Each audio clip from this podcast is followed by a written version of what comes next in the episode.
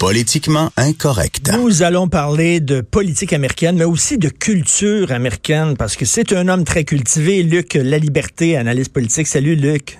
Oui, bonjour Richard. Salut, écoute, tu veux parler entre autres du décès de... Avant, avant de parler de Trump, bien sûr, on va parler de Trump, il est incontournable, mais le décès de Kobe Bryant était quand même la grosse nouvelle cette semaine. Oui, écoute, puis je suis, ça, ça tombait, ça tombait pour moi, c'était un moment qui était, qui était, qui me rejoignait un peu parce que mon équipe d'enfance, je suis un amateur de sport et mon équipe d'enfance, ce sont les Lakers. Ah oui. Et, et oui, et j'ai accroché sur un témoignage qui est celui de Magic Johnson pour les gens qui ont mon âge et qui suivent le basketball depuis longtemps. Ben Magic Johnson, c'est un personnage incontournable à Los mhm. Angeles et c'est un des deux ou trois grands joueurs de l'équipe. Et lui-même, quand on lui apprend le décès de, de Kobe Bryant, dit, écoutez, c'est le plus grand des Lakers dans toute l'histoire.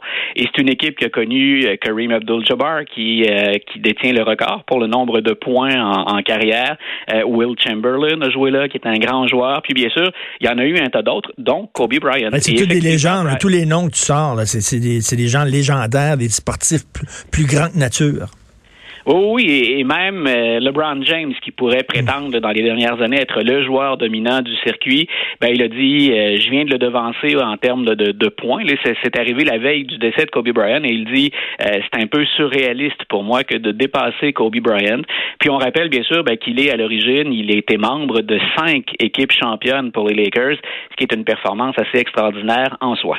Il y en a un qui doit porter le noir aujourd'hui, c'est Jack Nicholson, qui ne manquait pas un match des Lakers. On le voyait tout le temps sur le bord du terrain. Là. Ben, tout un peu comme à New York, tout à Los Angeles est plus gros parce qu'il y a tout le gratin, parce qu'il y a les, vedettes, surtout parce qu'il y a Hollywood qui est tout près.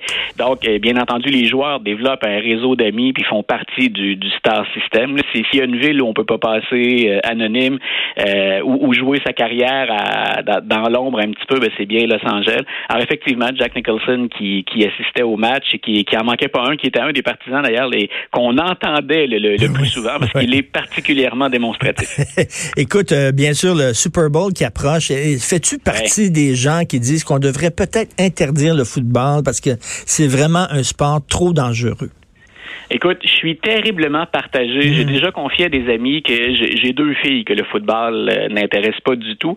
Euh, mais si j'avais eu un garçon, moi qui suis passionné de football puis qui ai joué un peu dans, dans ma jeunesse, euh, j'avoue que j'aurais hésité. parce que depuis des années, bien entendu, on a documenté de plus en plus l'impact des coups à la tête. Je me souviens que quand j'ai joué au football ou au basket, au hockey, ben on, on, vérifiait après avoir reçu un coup si on savait encore où on était, puis on nous retournait au jeu. Alors que maintenant, il y a tout un protocole hein, qu'on doit suivre avant de retourner au jeu. Puis il y a certains joueurs dont la carrière est, mise en péril. Et s'il y, a un sport où, euh, où non seulement on est frappé, mais où il faut frapper, c'est bien le football. Ben oui. Et j'irai pas jusqu'à interdire quand je regarde tout ce qu'on tout ce qu'on a développé. Puis je connais quelques entraîneurs ici dans la région de Québec. Là, euh, on s'assure de plus en plus de la sécurité des joueurs puis de leur fournir un équipement qui soit euh, le, le, plus adéquat possible. Mais j'avoue que j'aurais une profonde réflexion si j'avais un fils et qu'il me demandait de jouer au football. Ben écoute, selon toi, c'est quoi le, sport national des, Américains? On a longtemps dit, bien sûr, que c'était le baseball. Moi, j'ai vu l'extraordinaire série de Ken Burns sur l'histoire du baseball, qui, qui est plus qu'un un documentaire sur le baseball. C'est un documentaire sur l'histoire des États-Unis vu à travers le baseball. C'était génial. Mais selon toi, actuellement, est-ce que c'est encore le sport national, le baseball, ou c'est le football? Non, c'est le football. Souvent, on a, aux hein? États-Unis aux États-Unis, on joue sur les mots puis on tranche un peu, le même si les codes d'écoute sont à la baisse au baseball. Souvent, on considère que le baseball, c'est le passe-temps ou le loisir préféré des Américains, alors que le football, c'est le sport préféré. Euh, et tu vois, ce que Ken Burns faisait de manière très, très habile, génial dans son documentaire, moi, je récupère le football dans mes cours. Quand j'enseigne l'histoire américaine, euh, je leur enseigne toutes sortes de, volets de l'histoire américaine. On peut jouer sur la culture, on va jouer sur le cinéma, la littérature, la politique, mais aussi sur le sport. Et je commence mon cours en effectuant un parallèle entre le football et l'histoire américaine. Donc, c'est dire à quel point hmm. aussi c'est dans l'ADN des Américains. Euh, par exemple, et, je fais ça vite, je donne pas le cours au complet, bien entendu, mais euh, les Américains, au début de leur histoire, procèdent à une, une, conquête territoriale qui est vertigineuse. On ne discute pas nécessairement des moyens et de la moralité des moyens utilisés, mais très rapidement, ils vont déplacer leurs frontières et traverser le continent pour se rendre jusqu'au Pacifique. Et j'explique à mes étudiants que c'est exactement ce qu'on fait au football c'est qu'avec quatre essais, euh, on a la chance de déplacer cette fameuse frontière, d'obtenir un premier jeu, hmm. mais de traverser le, terrain. Et il y a bien sûr tout le volet euh, relations sociales, relations raciales, euh, violence de la société américaine aussi. C'est un sport où ben l'objectif pour certains joueurs, c'est de se rentrer dedans. Euh, on peut pas faire ça librement sur les rues ici. Donc, il y, a beaucoup de parallèles qu'on peut faire. Ben, tout à fait.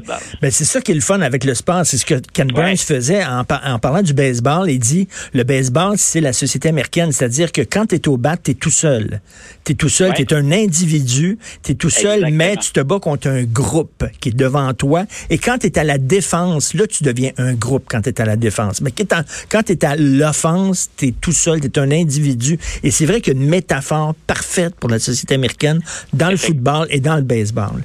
Effectivement, quand on quand on prend le, le, le baseball et c'est un autre sport que j'aime que j'aime beaucoup utiliser dans, dans, mes cours, mais tu l'as très bien identifié. Les Américains sont patriotiques, hein. ils, sont fiers d'appartenir à leur pays, qu'ils soient de gauche ou de droite, ils sont mm. très fiers d'être américains. Puis au baseball, à la limite, tu pourrais ne pas être dans l'équipe, tu es content d'en faire partie, mais autant les, les, les Américains en général se responsabilisent beaucoup. Ce qui t'arrive, c'est ta faute, moins la mm. faute du gouvernement. Euh, au baseball, c'est la même chose. Tu as ton sort entre les mains. En tout cas, à chaque fois que tu te présentes au bâton, c'est toi le responsable. Écoute, je pense que je vais aller m'inscrire à ton cours. Ça doit être intéressant maudit de t'avoir comme prof. Là. Ah, on vraiment. Avec ça, non, non, vraiment, je trouve ça excellent, moi, des professeurs justement qui utilisent là, euh, des, des, trucs de la culture populaire pour expliquer l'histoire d'un pays. Euh, c'est comme ça que tu accroches aussi les gens, que tu accroches les, les, gens. Il devrait y avoir plus de profs comme ça. Écoute, ben, c'est un, un, vieux principe pédagogique, Richard, c'est qu'on va chercher les gens, peu importe à qui on s'adresse ou avec qui on communique, à qui on enseigne, faut aller les chercher là où ils sont. Donc, ils peuvent être dans les sports, ils peuvent être dans la littérature, le cinéma. Donc, on va les chercher là. Puis l'idée, c'est de les amener ailleurs ensuite. Donc, c'est une bonne vieille stratégie qui fonctionne encore. Ben, tu sais, euh, parlant de stratégie, explique-nous donc Trump par, par l'angle de Richard Nixon. Tiens. Oui, euh, j'ai écrit un petit billet là-dessus d'ailleurs ce matin dans le dans le journal, c'est qu'un des avocats de Donald Trump, et ça, ça a pu étonner bien des gens, là, les, les, deux, les trois dernières journées, on a entendu les avocats de Donald Trump. Il y avait Alan Dershowitz, par exemple, qui est le, le constitutionnaliste à la retraite maintenant, mais qui est à l'université Harvard auparavant. Mais on a retrouvé Kenneth Starr. Et M. Starr, ben, peut-être que les, les, plus vieux d'entre nous, les passionnés de ben politique américaine s'en souviennent, c'est lui qui a mené la charge contre Bill Clinton. Donc, M. Starr est, est, vient, vient témoigner puis grosso modo, il a dit le contraire de ce qu'il affirmait dans sa procédure contre Bill Clinton à l'époque. Mais la raison pour laquelle Nixon arrive dans tout ça, c'est que Kenneth Starr lui-même s'est livré à une comparaison entre ben, l'enquête dont avait été victime Richard Nixon, à la suite de laquelle il va prendre, décider de, de, de partir, de quitter ses fonctions. Il l'a comparé à Donald Trump. Et je trouvais que s'il y avait une comparaison ou une allusion qu'il fallait pas faire de la part de M. Starr, c'était d'associer Trump et Nixon. Euh, soyons honnêtes, ce que Nixon fait à l'époque, c'est grave, et il est dans une équipe électorale, dont son équipe de réélection, qui n'a pas les mains propres, mais pas du tout. D'ailleurs, hmm. le, surnom de Richard Nixon, c'est Tricky Dick. Tricky Dick. Donc, c'est le, le, croche, finalement, ou le, le, roublard. Donc, euh, il associe lui, puis il dit, ben, écoutez, à l'époque, M. Nixon, regardez, les gens, euh, les gens, aussi bien démocrates que républicains, l'avaient blâmé, puis M. Nixon est parti. C'était beaucoup plus grave, grosso modo, que ce qu'a fait Donald Trump. Alors que les faits sont tout à fait inverses. C'est que ce qu'a fait Donald Trump, Nixon, à l'époque, pour le, bénéfice des auditeurs, il procède à de l'écoute électronique. Il veut obtenir des informations sur le parti rival. C'est de la partisanerie politique, c'est de la magouille politique, mais tout ça est à l'interne. Euh, ce que vient faire Donald Trump, c'est tenter d'acheter finalement un gouvernement étranger en le privant mm. d'une aide visant à sa sécurité et à la stratégie américaine pour obtenir des informations contre un rival politique. Donc, on joue aussi bien en politique intérieure que sur la scène internationale, puis avec de l'argent, en fait, qui est géré par le Congrès et non pas par le président. Alors, c'est là où je disais, ben, qu'est-ce qui permet à, Donald Trump de s'en sortir alors que M. Nixon a dû quitter? Ben oui. Ben, d'abord, faut rappeler à l'époque que si le vote s'était rendu au Sénat, les républicains étaient minoritaires.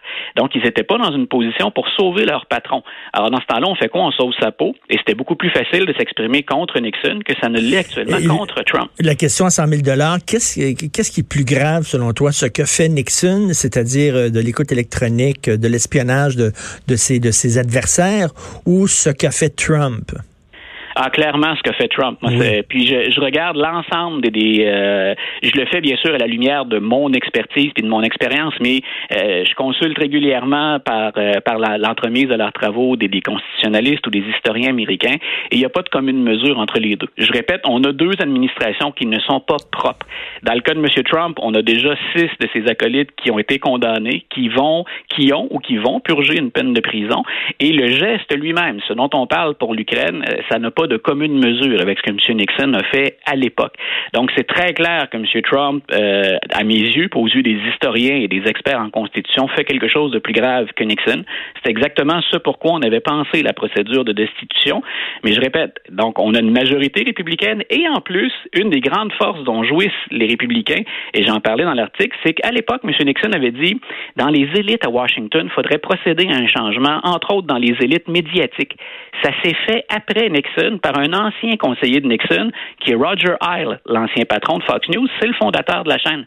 Et hmm. Fox News a été créé pour faire la propagande du Parti républicain. Et c'est ce qui aide énormément Donald Trump et les autres républicains. C'est une couverture qui est terriblement partisane. Et dans l'article, je le précise, grosso modo, si Nixon avait pu profiter d'un Fox News à l'époque, on peut pas réécrire l'histoire, on l'enseigne pas avec DC, mais il y a fort à parier que ça aurait été différent. Et je te pose une autre question à 100 000 dollars. Euh, Donald Trump, Donald Trump euh, a dealé une, une, transaction avec un pays étranger qui est l'Ukraine, en disant euh, les États-Unis vont vous aider si tu m'aides moi à gagner mes prochaines élections. Est-ce que tu pourrais dire que c'est de la trahison? Est-ce qu'on peut aller jusque là C'est ça se discute. C'est le, le terme au plan constitutionnel il n'est pas évident à prouver. Et on pourrait jouer sur les termes, mais on est très, très près de ça. Tout comme on aurait pu en parler quand George W. Bush, par exemple, dit on va aller en Irak parce qu'il y a des armes de destruction massive, et qu'ensuite on a des témoignages, puis il y a même un ambassadeur qui et une espionne américaine qui ont, payé de, leur ben statut et de leur fonction. Valérie euh, voilà, Valérie Plame, donc, qui, se présente d'ailleurs, qui sera candidate, qui est candidate en Arizona, si ma mémoire est bonne, pour 2020. Donc, euh, Bush a carrément menti à la population américaine. Donc, c'est particulièrement grave. Mais dans le contexte de l'époque, puis avec la partisanerie politique à laquelle on assiste, entre autres parce que le prédécesseur était déjà passé par une procédure de destitution, M. Bush s'en est sorti. Mais, mais, euh, Bush aurait dû être destitué parce qu'écoute, il l'a envoyé à la mort. Hein. littéralement, il a envoyé à la mort des, des centaines, des milliers de Américains sur de fausses bases, sur des, c'était faux qu'il y avait des armes de destruction massive. Il le savait que c'était faux, mais il a envoyé quand même des gens là-bas se faire tuer pour rien. Et, au plan démocratique, c'est de mentir à l'ensemble du peuple américain. Puis on pourrait se dire, ben, est-ce qu'il est le premier politicien à le faire? Peut-être pas, mais là, on a pu le prouver. Donc, c'est ce qui est particulièrement grave. Tout comme dans le cas de Trump, on n'a qu'à faire l'assemblage des, des, témoignages de tous ceux qui sont dans des, euh, dans des fonctions qui ne sont pas partisanes. Puis là, on va peut-être entendre John Bolton, qui lui-même était dans l'équipe de Donald Trump. Tous ces gens-là viennent dire, oui, il l'a fait. Donc, il est devant un tribunal, on n'en demanderait pas tant pour le déclarer coupable. Merci beaucoup, monsieur le professeur. Toujours un plaisir, un plaisir de discuter avec toi. Merci, Luc La Liberté, analyste politique.